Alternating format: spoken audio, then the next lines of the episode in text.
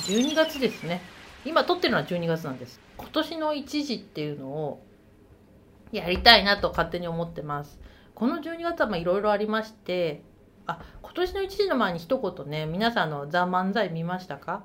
おかゆは一応あの遅ればせながら見たんですけど千鳥が良かったね。千鳥が最高でした。ああいうしつこいネタをああいう大舞台で持ってこれるっていうその何て言うのかな。男気？っていうのああいうのが男性が好きですね。かっこいいなと思いました。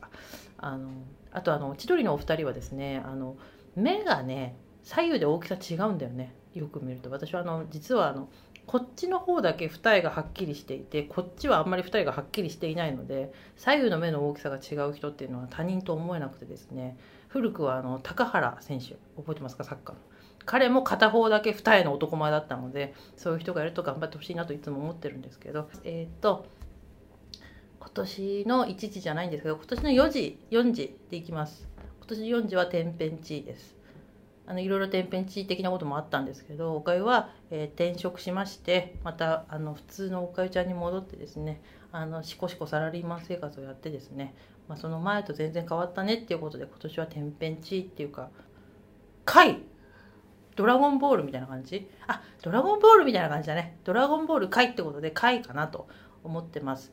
で頑張あの楽しい1年だったなと思うんですけどでもまあ人生っていろいろあるなっていう年だったなっていう気がします。そうね。うん。とりあえず今年については以上です。はい。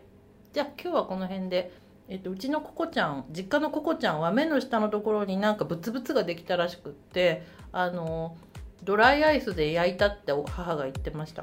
で人間もなんかブツブツとかできると皮膚科だとドライアイスで焼くって知ってます？ヒさんやったことある？だから、ね、ドライアイスでビュッて焼いてポロって取るんだけど猫も同じだったって言っててあやっぱ動物は同じような取り方するのかなと思うんですけども体調にもあの崩され崩しやすい時期だと思いますので皆さんどうぞご自愛なさってください。それでは今日はこの辺で皆さんごきげんよう。さようなら。